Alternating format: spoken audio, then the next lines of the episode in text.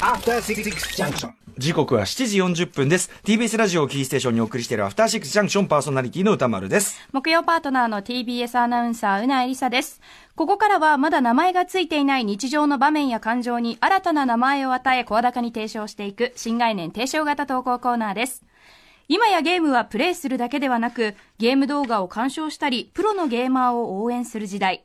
しかし、ゲームがさらなるディメンションへ到達するには、今までとは全く違う新しいゲームの楽しみ方が求められています。それがつまり、さあ、来ました。振り付け付きで行ってみたいと思います。今宵も行きますよ。は、は、話、は、は、話、ゲームセンター話。なんか手がわかんなくなっちゃった。 One, two、やったーやったーはい、ということでね、はいえー、1978年から連載されていた元祖 e スポーツコミック、菅谷光先生、ゲームセンター嵐。こちら、アニメ版のね、この主題歌、もうすっかりおなじみとなりました。私たちはそのゲームセンター嵐に敬意を表して、このコーナーでは皆様から集まったゲームにまつわる思い出、話をご紹介していきます。ゲームセンターに限らず、テレビゲーム、ビデオゲーム全般の話でも大丈夫です。はい、ADJ ふたけさんからいただいた公式復刻版、はいインベーダーキャップをかぶりながら、えーそそしてなおかつね、えーしっかりした作りですね、えー振付師竹中夏美さんに指導していただきました振り付けでお送りしております。えーこの曲は何度も何度もかかるという、そんなコーナーとなっております。さあ、ということでまあちなみにちょっと、ちょっと嵐話先していい？どうぞどうぞ。あの、コロコロ兄貴のね、その今出てる、えー2020年冬号、はい。まあ我々とね、あの、私歌丸とうないりささん、えーこのね、あの、インベーダーキャップ、ね、あと復刻嵐バッジの、その、えっ、と、お知らせに関し、に関連して、あの、この番組とのコラボ記事が、はい。これ載ってるわけです。皆さん、ぜひそのコロコロ兄貴、2020冬号、読んでほしい。買っていきたいです。はい。今回のね、嵐の展開、復活したわけですよ、ゲームセンター嵐が。うん。これ、これね、い日本でもようやく盛り上がりを見せてきた e スポーツの世界に突然過去から降臨したゲームセンター嵐、ね、医師の嵐で活躍してる、決勝の鉄拳セブンでも相手を圧倒しているぜ、かなんですよ。しかもナウイのが実況が兄じゃ音じゃおついちのあそうそうチームツーブロが担当してたリアルリアルそういう実況。もうなんか時代とのリンクがすごい。なんだけど、なんだけど、ね、暗いエリトリック、エレクトリックサンダー、ムーンサルトから炎のコマ、決まったーってやってるんだけど、はい。嵐も e スポーツに慣れてきたようだなとか言ってんだけど、待てこの試合結果に異議ありで、ね、このおっさんはインチキゲーマーの山嵐。山嵐で、その山嵐がね、えー、ね、これすごいですよ。ここれがね、えっと、高速で手をすり合わせて超高圧の摩擦電気を発生し、ゲームの CPU に異常を起こさせるエレクトリックサンダー。この技のどこがスポーツだというのだ。うぐ。炎のコマ、嵐の得意技、炎のコマのことですよね。すごい、まっとうなセルフツッコミをですね、入れてて、で、その山嵐が挑戦してくる、これで勝負だって言ってるゲームに私、ひっくり返りました。ね、何来るんだと思った菅ら。谷光先生、天才。ゲーム電卓。す もうね。どきどドンピシャ世代ドンピシャ、そうだ、記憶のその扉がもういきなりガーって開かれ、たわみたいな。やったーっていうね。えーえ、どれぐらいの時ですか？ちょうどゲームで。小学生ですね。だからそのやっぱインベーダーゲーム流行った時に、はいはいまだそういう LSI ゲームみたいなのもそれほど出てなくてっていうところで、そう、なかなかね、なかなかでも知的な能力が必要とされるゲーム電卓なんですよね。全くね、どういうゲームか分かんなかったんですけど、数字のインベーダー。に自陣ビームの数字を合わせて撃破するゲームと。はい。えー、というね。まあ、数連打ゲームって感じでいいんですか、ねそう、でもね、撃破した数字の合計が10の倍数になるたびに出現する N 字型 UFO を撃墜すれば300点が入ると難しいんです、なかなか。だからね、ちょっと菅谷先生光先生、やっぱすごい。懐かしいみはたい。斜め上を攻めてくるなっていうのに感心した次第でございます。さあ、ということで、はい。皆さんのゲームセンターの話伺っていきましょますラジオネーム、篠原さんです。最近私の身の回りに起きたゲーム話です。私には5歳の息子がいます。夫が、ちなみに自分が遊ぶために買ってきたポケットモンスター、ソードを見よう見まねで一人でやり始めた息子。うんまだひらがながいくつか読める程度で、ストーリーを、えー小学3年生の姉に読んでもらいながら、うさぎの姿をしたポケモンにリンゴという名前をつけて、順調にポケモンをゲットして冒険を進めていました。ところがしばらくすると、おっさんのような見た目のウサギポケモンが襲いかかってきました。おっさんウサギは息子のポケモンよりも明らかにレベルが高いのですが、まだレベルという概念を知らない息子は果敢におっさんウサギに立ち向かっていきました。えちなみにこれはホールドというポケモンと思われます。ね。当然なことながら息子のリンゴはおっさんウサギの攻撃によりあっさりと瀕死状態に そこでやっと相手のヤバさに気づいた息子の表情が固まりました姉がお構いましお構いなしに控えのポケモンを繰り出させようとすると息子は「やめて!」と絶叫これ以上ポケモンを瀕死に追いやることに耐えられない様子ですはいはい。そこで姉に逃げるという選択肢を教えてもらった息子。ん無事に逃げ切ることができました。しかし、息子の表情は硬いまま。そのうち、目から涙がポロリ、ポロリと流れたと思いきや、リンゴーと叫び、息子は号泣し始めるのではありませんか。どうやら瀕死を完全な死と受け取ったようです。この様子を見ていた私と夫は込み上げてくる笑いを必死にこらえ、息子にリンゴの瀕死は完全な死ではないことを諭してなだめ、えーポケモンセンターまで息子を移動させてリンゴを回復させました。まだゲーム開始から2時間程度しか経っていなかったと思うのですが、子供はこんなにも感情移入してしまうんですね。初めてのポケモンの日以降、息子は毎日少しずつですが、リンゴと共に冒険を続けています。対戦相手のポケモンを倒すことに躊躇ないくせに、自分のポケモンが瀕死状態になると、5歳児の心は耐えられなくなるようです。その後、ひたすら相手のレベルを気にするようになりました。どうやらポケモンにより、レベルという概念を獲得したようです。号泣事件の翌日には息子のリンゴは進化を遂げ、その姿を見た息子はうっとりした表情で、まるでため息をつくように、かっこいいと言っていました。初めてのポケモン事件は我が家では語り継がれるゲーム話になりそうです。はーい。あら、いい話。いいあ話。話、は、は、話、ゲームセンター話。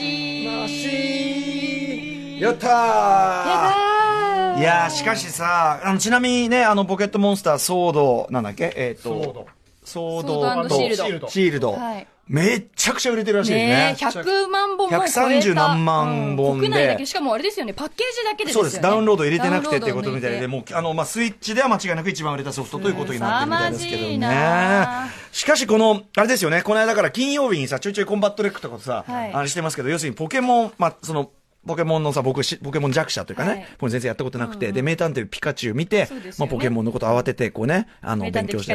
名探偵ピカチュウもやりました。うんえーで、でもこれってその、動物をね、その瀕死になるまで戦わせ、動物を弱らせて捕まえ、瀕死になるまで戦わせ、えーっていうのは、これ動物虐待的側面みたいなことを言ったら、いや、あのね、そのボールの中は、あの、カプセルの中は、あの、超気持ちいい。とか、そういう欺瞞的な、欺瞞に満ちた、設定の話でね、コンバットレックとやんなやんなやってましたけど、これやっぱだから当然ですよね、この息子さんのね、反応はね。そうですよね。大事なリンゴが。瀕死、瀕死で、しかもさ、あの、死んじゃうのもかわいそうだけど、瀕死にさせて、回復させて、戦わせて、もう一度ね。瀕死にってさうん、繰り返しですからね、うんそれの。あの、キャッチリリースと言いながら実はみたいな、うん、釣り堀、釣り堀イズムと言いましょうか。うん、そういう残酷さもね、ちょっと垣間見えるところありますけどね。やってますかちなみにポケモン？あ、ポケモンやってないです。ポケモンは昔はやってた。昔は、えっ、と、ホワイト、ブラックホワイトぐらいで卒業しちゃいましたね。ああ、それはちょっと俺全然明るくないんで、どんぐらいの時代かまあい。、いつだろうな、小学校、やっぱりそこから、RPG とか、F ファイナルファンタジーとか、ドラゴンクエストとか、もっとねちょっとなんか、複雑なものというかそそっちに流れていっちゃったんですよね。うんうんうんで、ゆくゆくはフォールアウトとかに流れていっちゃったので、ねえ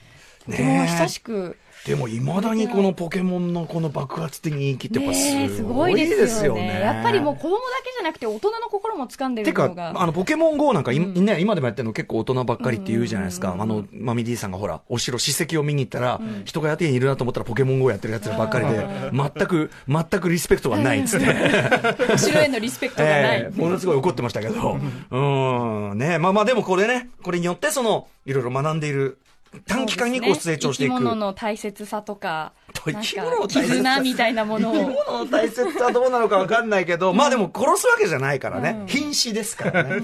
うんまあ、対戦相手のポケモンを倒すことにためらいはない。うんだけど自分のポケモンが瀕死になると、リンゴーってなるんですよね。ねまあ、可愛いですね。うんうさぎの姿をしたポケモンにリンゴ。リンゴっていうのは名前の付け方がまた可愛らしいですね。ね。はい、ということでございました。はいもう一発？もう一発いく、えっとコロコロ兄貴の感想も届いておりコます。ロコロ兄貴を読んでくださったラジオネーム、ふんどしゆで太郎さんです。アトロクとゲームセンター嵐のコラボデザインのインベーダーキャップに応募できると聞きつけ、コロコロ兄貴2025、えー2020冬号を買って読みました。菅谷充先生書き下ろしのゲームセンター嵐完全新作は、ゲーム電卓という何やら胸熱なゲームがフィーチャーされた、えー相変わらずの過激な e スポーツ描写が最高な仕上がりでした。他の掲載漫画画にも目を通しましたが、小学生の頃に読んでいた漫画タイトルたちが目白押しで、まるで疎遠になってしばらく会っていない友達と再会したかのようなエモい気分になりました。はいはいミニ四駆漫画の爆走兄弟レッツウォーが当時の絵柄そのままにお色気テイストも加味した大人風味な仕上がりになっていたり、ゴーゴーゴジラ松井くんでは今や国民栄誉賞ももらっている松井秀喜さんや、えー野球界の偉人たちを当時と変わらぬ突き抜けたデフォルメ、えーえーギガ化を施して書いていたり、ただの、えー解雇主義的なリバイバルではなく、尖った内容になっているのも最高だなと思いました。ちゃんとだから、あ、あ、あここではいはい、あ来た来た、そうだ、歌わなきゃ。受けようとしたら歌、歌わされるという、中断させられる。は話はは話。ゲームセンター話。歌丸さんちょっと。歌丸さん振り付けがなんだか不安回定。して。不、安定ですよ歌丸さん。こうで、一、一周でいいのか。なんか2周ぐらいしてますよ歌丸さん、うん回しすぎなんだ。回しすぎ。ですうん、ちょっと今度竹中先生、はい。もう一回指導していただきたいと思いますけども。う一回だからちゃんとあれですよね。あの形式は完全にね見た目はもうコロコロコミックですけどちゃんとあの大きい大きにね大きいお友達向けになっているというね。うん。あん？何？何？劇画ガールズパンツァー。あ小林あ、元小林、ごめんあ、すごい、小林元海さん。これ、まあ、いわゆる戦記ものというかな、それのもう、あの、巨匠ですけど、によるガールあの、ボあの、なんだ、ガールズえっとパンツァーのパンツァーがあったりとか。劇画ガールズパンツァー。あとね、俺さっき、劇画すごいさ何このタさっッチき見かけたの、なんか、高橋名人何十年目の真実みたいな、なんかそんな記事が載ってて、高高橋名人33年目の真実、ね、もう嘘をつき続けることに耐えられない。ごめんなさい。何何何めくったら、告白します。実は、実は結構好きなんだ、ナスが。僕はナス嫌いだったのはコロコロのせいなんだ。うまうま、ナス最高。このさ、あの、めくるとさ、めくるとガクみたいなオチが来るって、これ昔あの、ブブカがよくやってたページ構成なの。ブブカの沖手さんの連載でよくやってたページ構成なんですよね、これね。はい、ということで、コロコロ兄貴。はいね皆さん2020冬号。読んでいただきたいと。にかく菅谷充先生のね、そうきたかっていう、ゲーム電卓。だってさ、迫ってくる数字に合わせて数字を打つっていうね。だってあ、去年復刻したんだって、大人気となり再そう生産。なんですね。いやー、でもね、こんな数字を打つとか、そんぐらいでし、で、こうなんていうのかな、満たされないゲームをね、テレビゲームをやるという気持ちをやるような時代だったんですよ。うん今やもう満たされすぎちゃっててね。今やだってもうね、そのスマホでさえすごいものもできちゃうし、もうもちろんね、その据え置きがすごいですしっていうところで、逆だからね、もうガツンと、ある意味今日の8時台もありますけど、なんかね、忘れてた何か、思い起こさせる何かがありましたね。あーってすごいだってゲーム電卓って聞いた時の歌丸さんのリアクションがすごかったですもん。やっぱね、電卓だから、学校ギリ持ってこれるって、ここも大きいわけですよ、学校や職場。勉強してるふりして遊んでるみたいなその感じも。誰かが持ってきてたんだよへなーで、キャッキャ言ってやりながら、これ面白いのかな これって、みたいな。はい。なのでね、いや、さすがでございます。はい。ということで、ぜひ皆さん、コロコロ兄貴2020冬号、えー手に取っていただきたいと思います。そして来週の木曜日に、この番組にゲームセンター嵐の作者、菅谷充先生が降臨してくださる。ついに繋がった ちょっと嵐ブーム、ついに ね短期間でここまでたどり着いてしまったって感じですね。はちょっと、いろんなね、ちょっと、しかも、菅谷先生、あの、実は、その嵐を書いてた、その時期より後のさらに、そのキャリアもめちゃめちゃ面白かったりするので、はい。ちょっと菅谷充さんという、その、なんていうかな、異彩にですね、ね、本当に、奇才にお話を伺う、えーそんな特集になるんじゃないかと思っております。非常に楽し,、ね、楽しみでございます。さあ、そんな感じで以上、新概念提唱型投稿コーナー、ゲームセンター話でした。